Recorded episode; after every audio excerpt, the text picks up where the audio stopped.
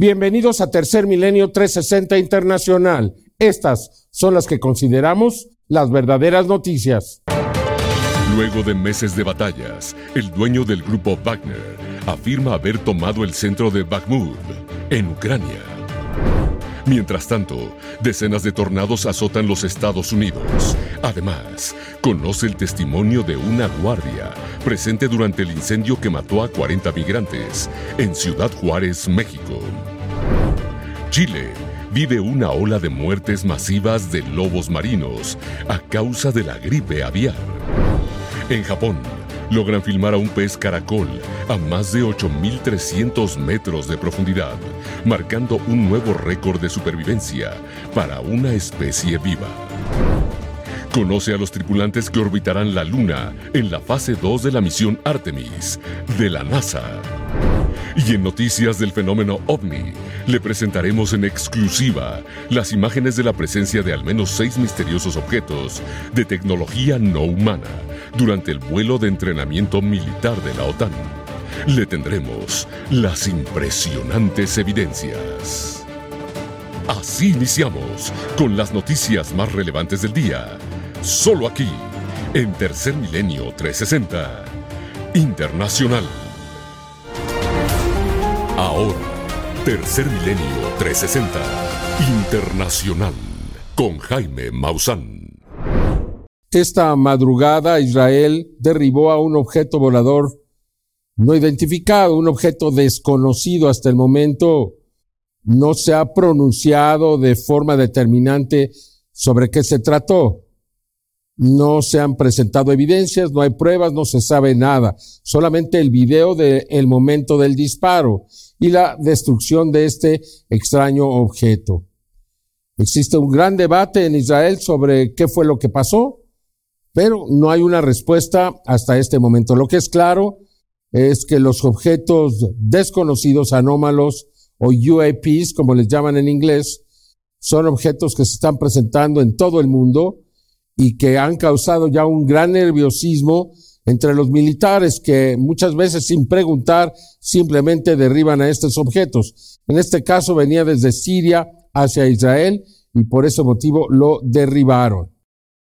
Lo que sí es muy claro es lo que le voy a presentar una exclusiva de tercer milenio, los aviones de la OTAN, eh, cuando estaban realizando un vuelo alrededor de un avión nuclear B-52, se puede apreciar en la toma a objetos voladores no identificados que parecían seguir las maniobras de estos aviones.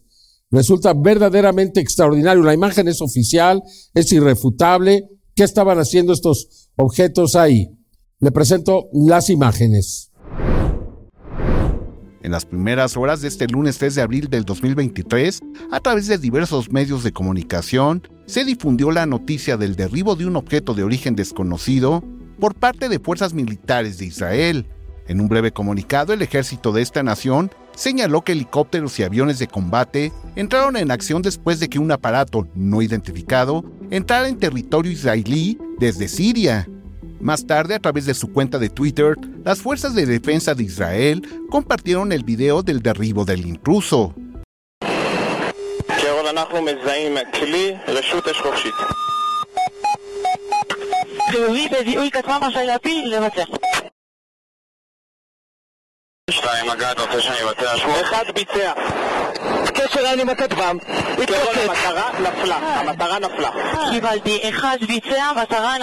Hasta este momento y al cierre de esta edición no se ha dado un pronunciamiento oficial por parte de las autoridades de Israel que expliquen el origen de este objeto. Algunos analistas ya se han pronunciado y han encontrado algunas singularidades en esta grabación, ya que no hay firmas visibles de calor, las cuales hubieran sido detectadas por los sensores de las cámaras infrarrojas del avión de combate que lo grababa. Asimismo, no se aprecian alas, turbinas o hélices propias de un dron. Tampoco se observan luces o rastros de combustible. Es decir, que este incluso derribado por la Fuerza Aérea de Israel, hasta este momento se trataría de un objeto anómalo desconocido, por lo que la investigación está abierta y estaremos atentos a los pronunciamientos y evidencias provenientes de fuentes oficiales que permitan esclarecer su origen. En las últimas semanas se han venido generando importantes reportes de extraños objetos en los lugares donde se están registrando conflictos bélicos. En días recientes se realizó un descubrimiento extraordinario en un video oficial de la Organización del Tratado del Atlántico Norte, la OTAN, en donde es observado un conjunto de objetos esféricos que se presentaron durante un ejercicio táctico de un escuadrón de jets de combate que escoltaban a un avión B-52 de la Fuerza Aérea de los Estados Unidos. Observe con atención la toma original. En el ángulo inferior izquierdo de la pantalla se puede apreciar el movimiento de los objetos de origen desconocido. Estos se situaron muy cerca de la posición donde se realizaba el ejercicio. En un cuadro congelado de video es posible determinar que el conjunto estaba integrado por cinco esferas. Para apreciar con mejor detalle este inusual encuentro, la imagen fue estabilizada y se le aplicó alto contraste. Destaca el objeto que se encontraba a menor distancia. Al analizarlo, no queda duda de que se trata de un objeto anómalo, no es otro avión, un ave, un dron o cualquier otro tipo de dispositivo volador conocido. Incluso se le puede apreciar un halo de energía a su alrededor. De acuerdo a la información, el ejercicio se llevó a cabo en un punto a uno determinado de Europa, pero trascendió que fue muy cerca de Rusia. Esto como una respuesta por parte de la OTAN ante las amenazas nucleares de Vladimir Putin.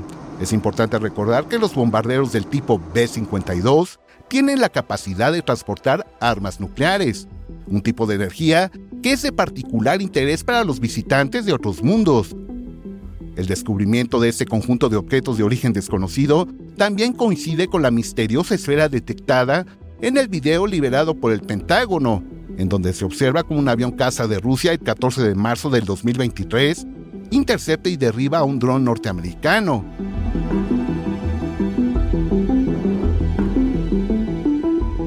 Observen el comparativo. Las similitudes entre ambos eventos registrados en videos oficiales es extraordinario.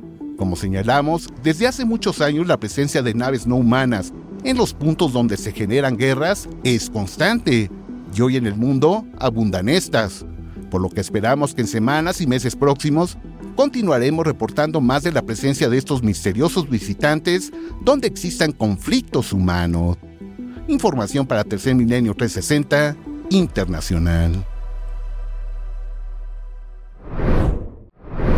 Bueno, pues el señor Prigozhin, quien se asume como jefe del grupo Wagner, un grupo de mercenarios que pelean al lado del ejército ruso, y según él, eh, ya controla el centro de Bakhmut, especialmente las oficinas administrativas, y entonces legalmente, eh, pues Bakhmut ya es controlada por los rusos. Sin embargo, el presidente Volodymyr Zelensky dice que está muy lejos de esto, que sigue siendo un punto caliente y que pues eh, hay muchas áreas que aún no son controladas por los rusos.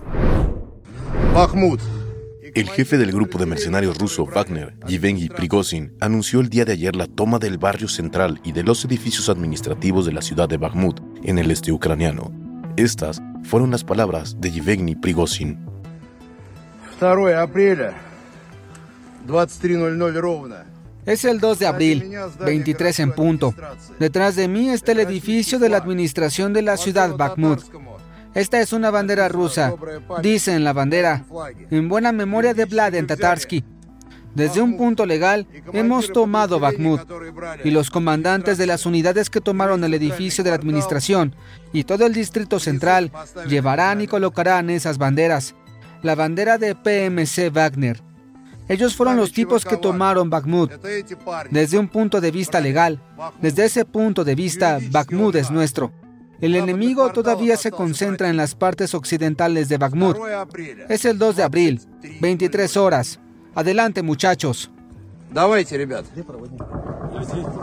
Y es que desde hace varias semanas la ciudad de Bakhmut, que durante meses ha sido el epicentro de las batallas entre los rusos y ucranianos, ha visto una escalada de combates después de que Rusia y Wagner ralentizaran sus ataques. Así lo dio a entender el Servicio de Seguridad Ucraniana, órgano militar que declaró que la intensidad en los combates en Bakhmut cambia de forma muy dinámica. Asimismo, el presidente ucraniano Volodymyr Zelensky agregó que Bakhmut no ha caído y añadió en su habitual mensaje nocturno, en el cual agradeció a todos los combatientes que defienden Ucrania, que la situación en Bakhmut es especialmente tensa, Estas fueron las palabras del presidente Zelensky.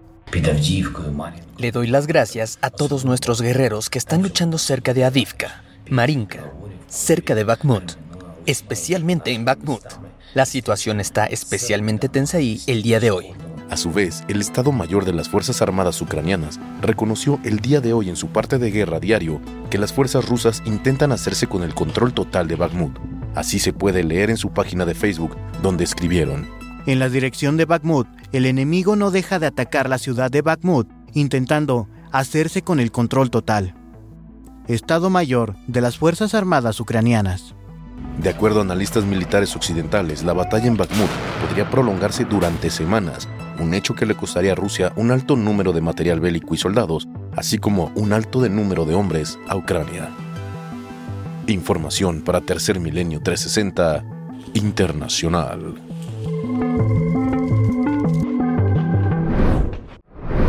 Vladimir Tatarsky era un bloguero que estaba a favor de la guerra de Rusia en Ucrania, incluso alentaba a los soldados a matar y a robar pues él mismo murió la tarde de este domingo en San Petersburgo, cuando una mujer le entregó una figurilla y esta explotó minutos después, quitándole la vida a este hombre. Ha sido un verdadero escándalo.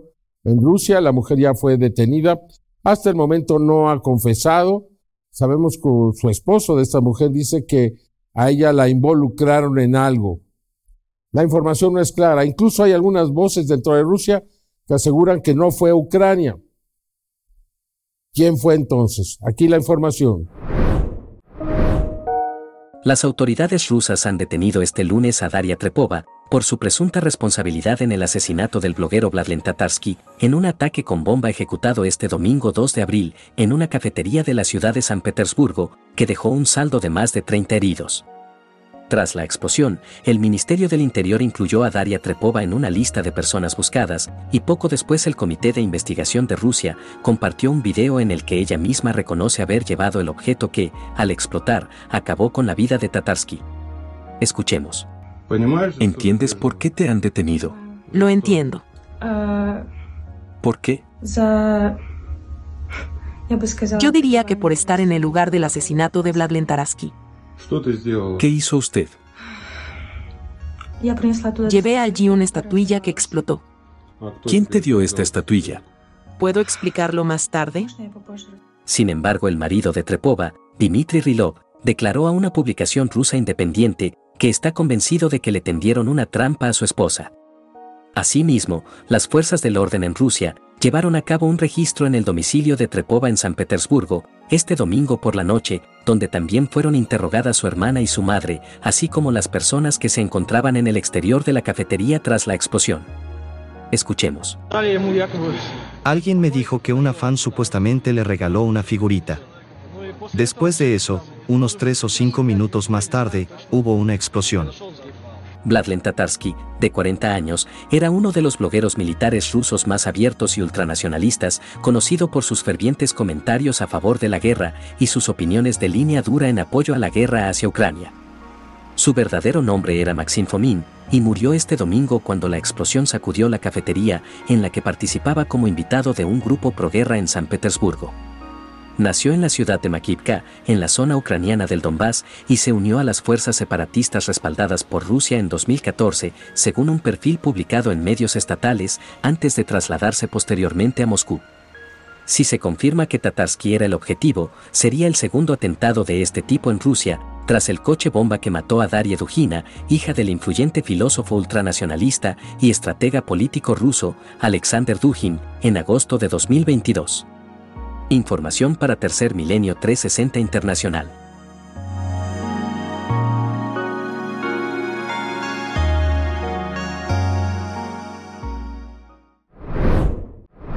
Bueno, se ha generado una verdadera controversia al asumir Rusia la dirección del, Consejo de Seguridad de las Naciones Unidas. Y imagine usted, en medio de una guerra como la que se está viviendo, que sea Rusia la que dirija el Consejo de Seguridad. Ucrania está pues realmente perturbada, podríamos decir, y hay muchas voces en el mundo que se han opuesto a que este país que invadió a otro pues ahora sea quien dirija al Consejo de Seguridad. Rusia ha asumido a partir de este sábado primero de abril la presidencia mensual del Consejo de Seguridad de Naciones Unidas, algo que sin duda parece un sinsentido, sabiendo que Rusia comenzó la guerra contra Ucrania hace poco más de un año. Ante este hecho de la presidencia rotatoria, Volodymyr Zelensky, presidente de Ucrania, se pronunció al respecto. Desafortunadamente, también tenemos noticias que obviamente son absurdas y destructivas. Hoy, un Estado terrorista comenzó a presidir el Consejo de Seguridad de la ONU. Ayer, el ejército ruso mató a otro niño ucraniano, un niño de cinco meses. Su nombre era Danilo. Era de Avdivka, en Donbass, junto con sus padres. Los padres están heridos. Artillería rusa. Uno de los cientos de ataques de artillería que el Estado terrorista lleva a cabo todos los días. Y al mismo tiempo, Rusia preside el Consejo de Seguridad de la ONU. Es difícil imaginar algo que pruebe más la bancarrota total de tales instituciones. La última vez que Rusia ocupó el cargo fue en febrero de 2022, cuando las tropas rusas lanzaron una invasión a gran escala a Ucrania. Desde Moscú señalaron el viernes 31 de marzo que planeaban ejercer todos sus derechos en el cargo, en tanto que Estados Unidos instó a Rusia a comportarse profesionalmente cuando asumieran el cargo diciendo que no había forma de bloquear a Moscú del puesto de presidencia del Consejo de Seguridad de Naciones Unidas. Información para Tercer Milenio 360 Internacional.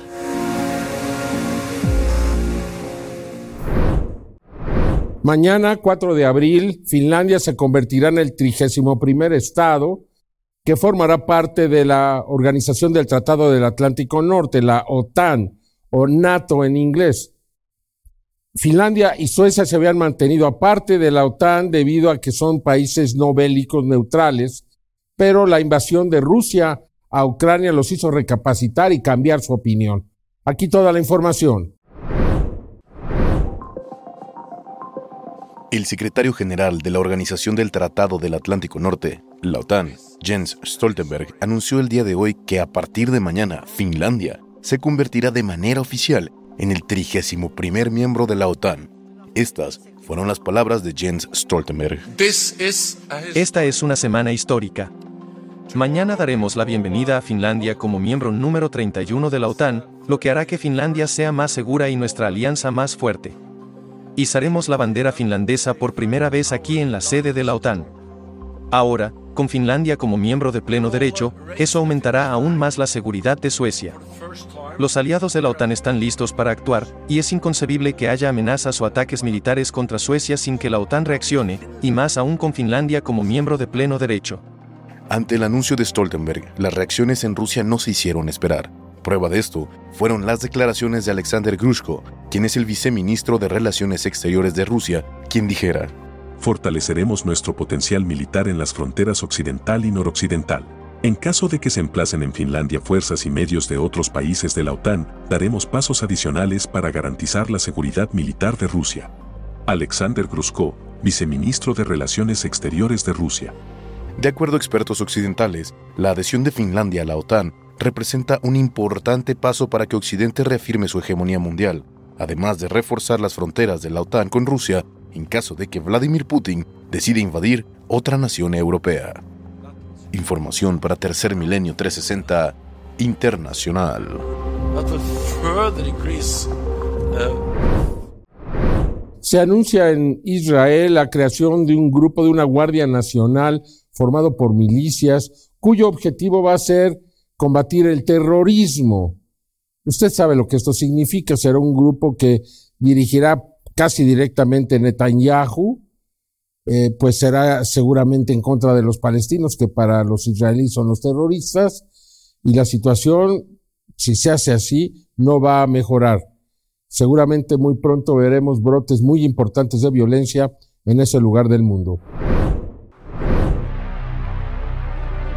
El pasado domingo 2 de abril del presente año, el primer ministro de Israel, Benjamín Netanyahu, y el ministro de Seguridad Nacional, Itamar Ben-Gvir, sostuvieron una reunión a puerta cerrada en la que acordaron la creación de una Guardia Nacional, con la cual se prioriza temas de seguridad para los colonos israelíes que están en Cisjordania ocupada. Así lo dijo el ministro de Seguridad Nacional, Itamar Ben-Gvir. La Guardia Nacional alcanzará aquellos sitios que en los últimos años se han convertido en el patio trasero de Israel y donde los terroristas han atacado. Este es un proyecto que busca fortalecer la seguridad y la gobernanza de Israel. Itamar Ben-Gvir, ministro de Seguridad Nacional de Israel. Netanyahu busca a través de la creación de una Guardia Nacional asegurar la lucha en contra de los terroristas palestinos. Sin embargo, esta medida solo ha hecho que los manifestantes en Israel tomen nuevamente las calles del país, expresando su inconformidad ante un organismo de seguridad que va a operar bajo el mandato del político ultraderechista Ben Gvir, quien ha sido acusado bajo los cargos por disturbios, vandalismo e incitación al racismo. Además, la fiscal general y el comisionado de policía en Israel se han opuesto a la creación de la Guardia Nacional, argumentando que es un gasto innecesario y que ésta se interpondría con las labores de la policía en Israel. No podemos tener a dos fuerzas operando en paralelo en el mismo territorio. Sería un caos y acarrearía un gasto inmenso de dinero tan solo en materia de coordinación. Galiba Arab Miara, fiscal general de Israel. Para que la creación de la Guardia Nacional sea aprobada, aún falta el veredicto final de los miembros de las organizaciones de seguridad de Israel. Sin embargo, de aprobarse esta medida, Netanyahu tendría a su disposición una fuerza letal conformada por 2.000 efectivos que aumentarían los roces y la violencia con el pueblo palestino. Escuchemos.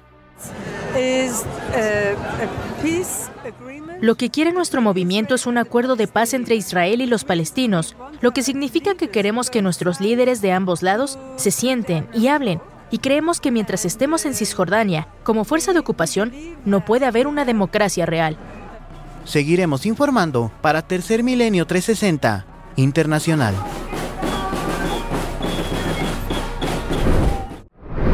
Bueno, este viernes y sábado en los Estados Unidos se dieron al menos un racimo de 60 tornados en el sur y en el medio oeste de la Unión Americana. Hasta el momento se han recuperado los cuerpos de 32 personas, seguramente hay más.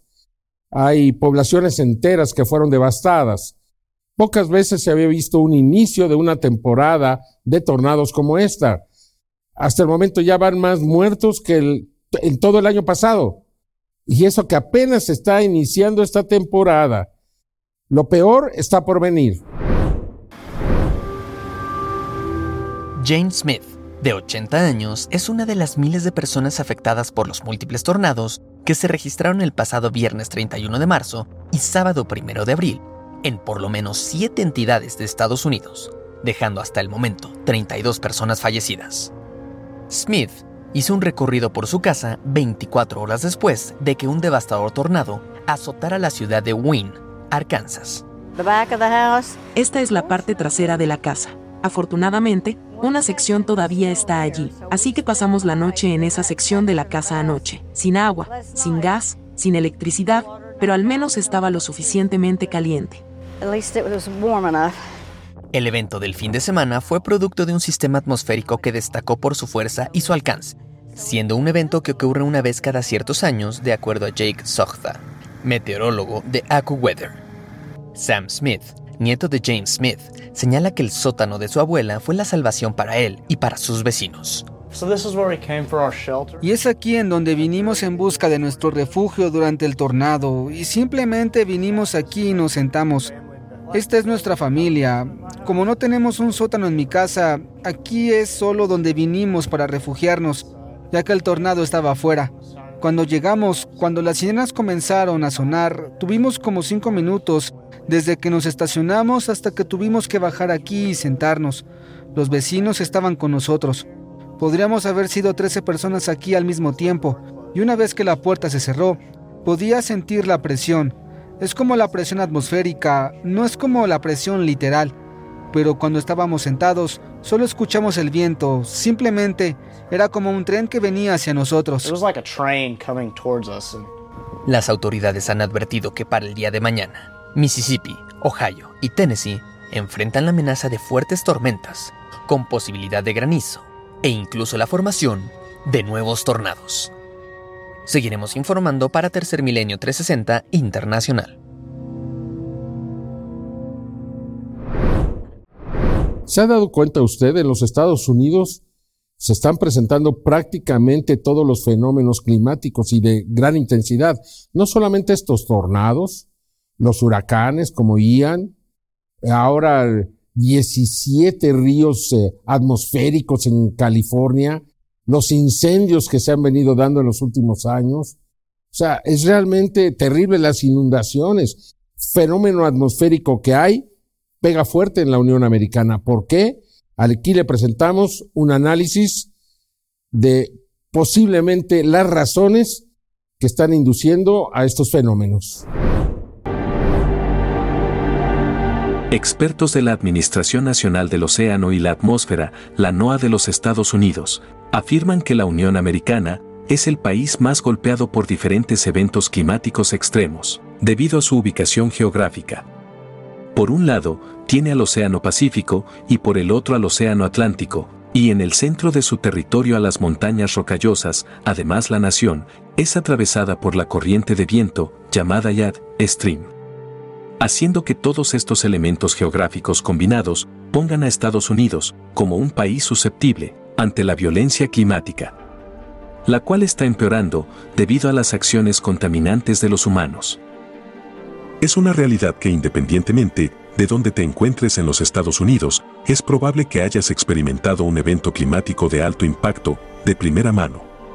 Pero prepárense, porque se esperan eventos climáticos más extremos. Rick Spinrad, director de la NOAA.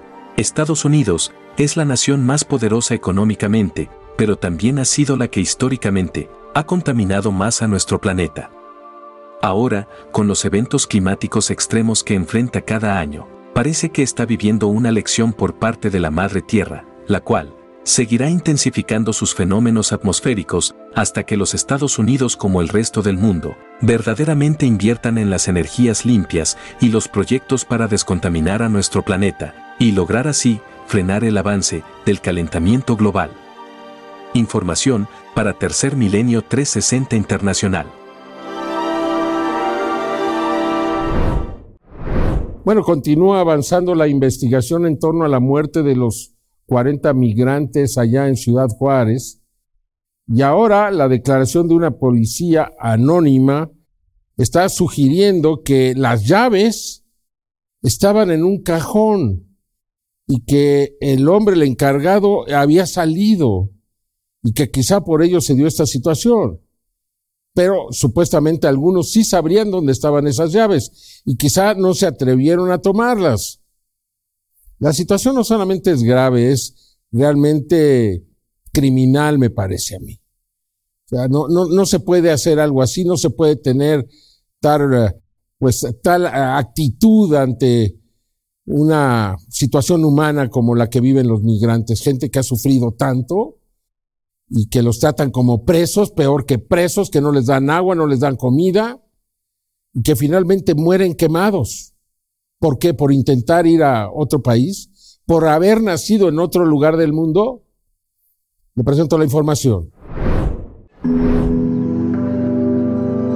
De manera anónima, una guardia de seguridad del Centro de Migración de Ciudad Juárez, México, cuenta cómo ocurrieron los hechos el día que el incendio le quitó la vida al menos a 40 personas, una tragedia que está siendo juzgada como homicidio y que hasta el momento tiene a ocho sospechosos por este delito entre ellos agentes del Instituto Nacional de Migración y a trabajadores de seguridad privada.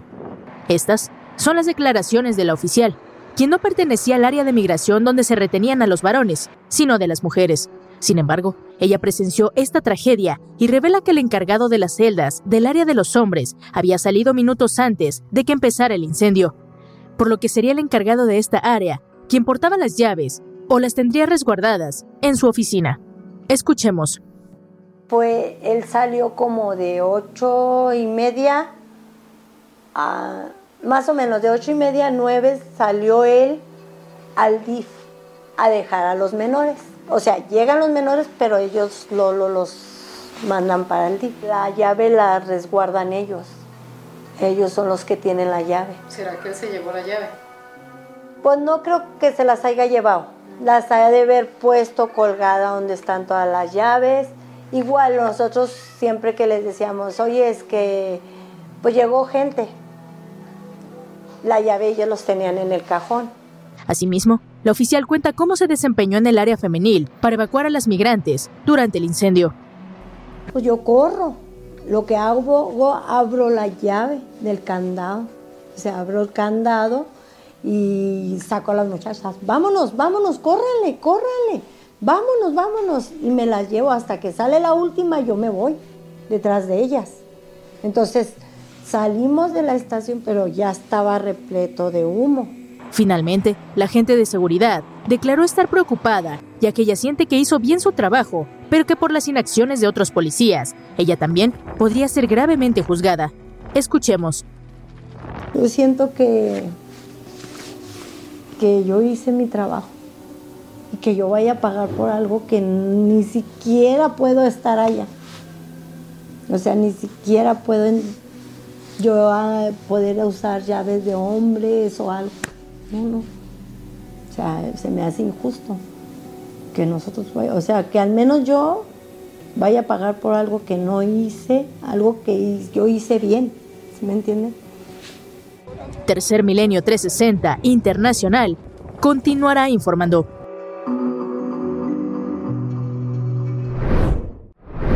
El Instituto Walter Reed del Pentágono del Departamento de la Defensa de los Estados Unidos acaba de descubrir un método que permite a los médicos determinar cuando una persona está sufriendo estrés postraumático. Usted sabe, los que van a la guerra pues no terminan muy bien. Pero también este método puede prevenir a aquellos que no lo sufren, pero lo pueden llegar a sufrir.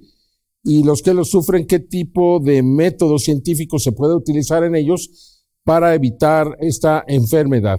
Me parece un avance muy significativo investigadores del Instituto Walter Reed del Ejército de los Estados Unidos han descubierto que a través de un simple análisis de sangre es posible diagnosticar y monitorear la respuesta al tratamiento de pacientes con trastorno por estrés postraumático. El también llamado síndrome de estrés postraumático es un trastorno mental que se produce cuando una persona experimenta o es testigo de un evento traumático, como puede ser un homicidio, una violación o un grave accidente.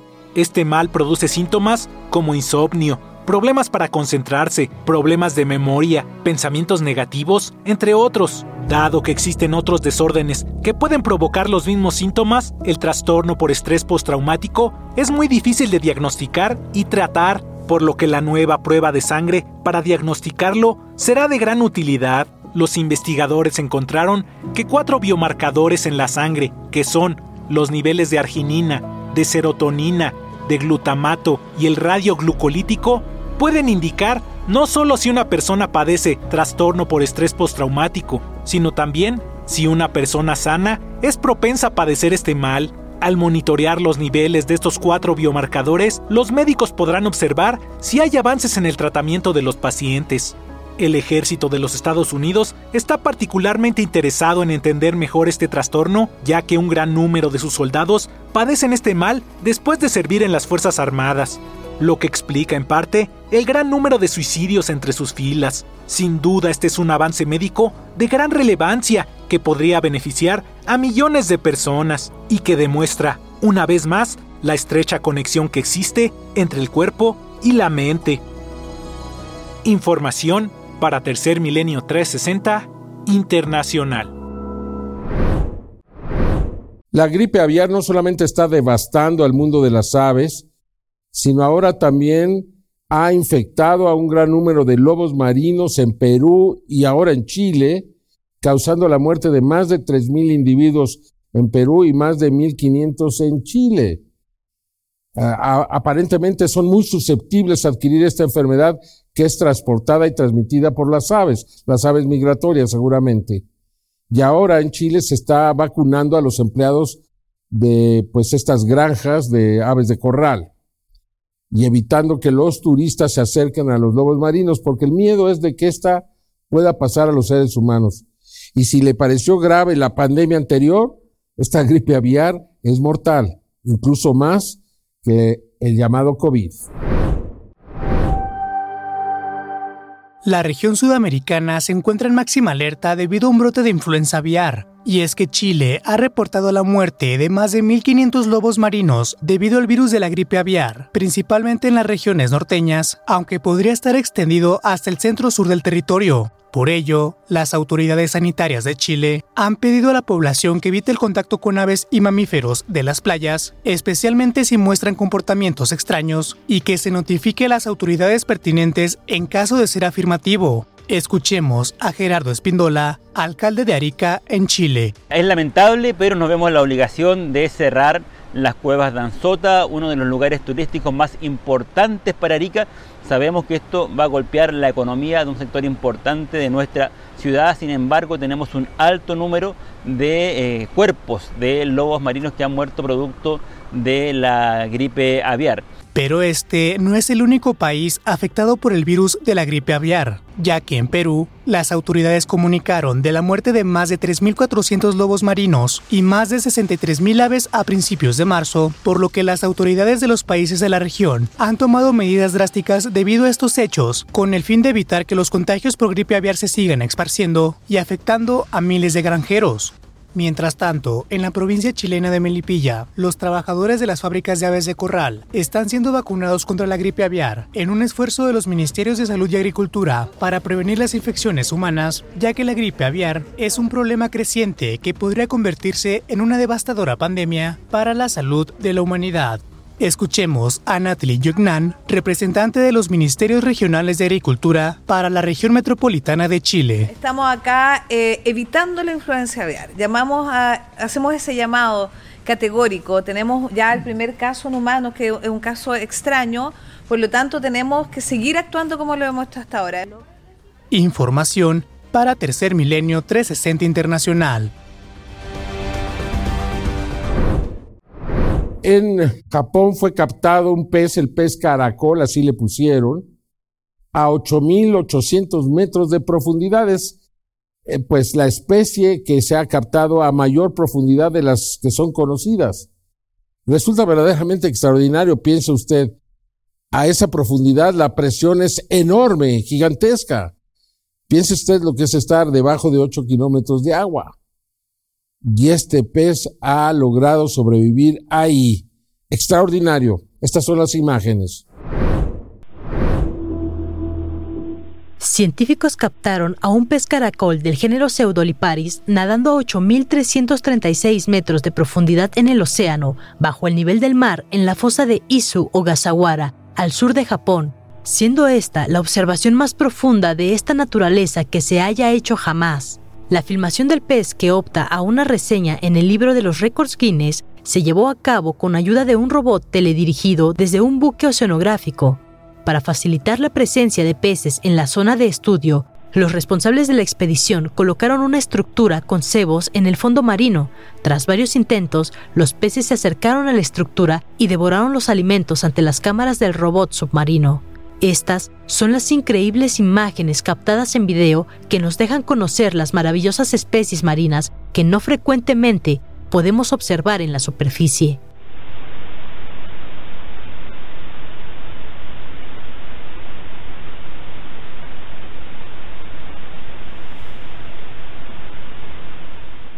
El grupo de los peces caracol se ha adaptado a la vida en las frías aguas del Ártico y la Antártida y también a las condiciones de extrema presión que existen en las fosas más profundas del mundo, y sus cuerpos gelatinosos les ayudan a sobrevivir en altas presiones, junto con que al no contar con una vejiga natatoria, el cual es el órgano lleno de gas para controlar la flotabilidad que se encuentra en muchos otros peces, es una ventaja adicional para sobrevivir a grandes profundidades en el océano. Información para Tercer Milenio 360 Internacional. La NASA presentó a la tripulación que va a viajar hasta la Luna, que la va a orbitar en este 2024. Recordemos que para el 2025 se planea el regreso a la Luna, porque los Estados Unidos están muy preocupados que China pueda llegar primero y reclamar el Polo Sur, que es donde está el agua. Eso lo declaró Bill Nelson y por tanto, pues eh, existen razones eh, de sobra para apurar estos proyectos. La NASA anunció este lunes a los cuatro astronautas que orbitarán la Luna el próximo año, como parte de la misión Artemis II, que regresará a la humanidad a lo más profundo del sistema solar, que se ha alcanzado en cinco décadas. El comandante de la misión es Gregory Reed Wiseman, aviador naval condecorado y piloto de pruebas, que fue seleccionado por primera vez para ser astronauta de la NASA en 2009. Wiseman fue jefe de la oficina de astronautas hasta noviembre de 2022. Habla el comandante Gregory Wiseman. Artemis 2 es una misión enorme, pero espero que miremos atrás y nos demos cuenta que fue un pequeño paso para los humanos en Marte y la presencia sostenible en la Luna. Lo acompañará el comandante Victor Glover, piloto naval que regresó a la Tierra de su primer vuelo espacial en 2021, tras pilotar el segundo vuelo tripulado de la nave Crew Dragon de la empresa SpaceX, y pasar casi seis meses a bordo de la Estación Espacial Internacional. Habla el comandante Victor Glover. Sabes, empujarnos a explorar es solo el centro de lo que somos. Es parte de ser humano, es nuestra naturaleza. Salimos y exploramos para saber dónde estamos, por qué estamos, entender las grandes preguntas de nuestro lugar en el universo. La tripulación también incluye a la ingeniera eléctrica Christina Koch, quien ya ha realizado seis viajes espaciales tiene el récord del vuelo espacial más largo realizado por una mujer, con un total de 328 días fuera del planeta. Habla la ingeniera Christina Koch. La luna no solo es un símbolo para pensar en nuestro lugar en el universo, no solo es un símbolo de la exploración, es un faro para la ciencia, es un faro para entender de dónde venimos.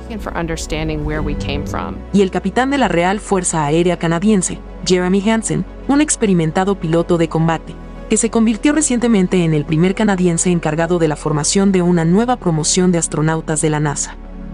Habla el capitán Jeremy Hansen. La campaña y misiones Artemis han establecido un objetivo ambicioso para la humanidad que está inspirando contribuciones de todo el mundo. No solo una nación está inspirada y movida por esto, sino naciones de todo el mundo se están uniendo. El lanzamiento de la misión está previsto para noviembre de 2024.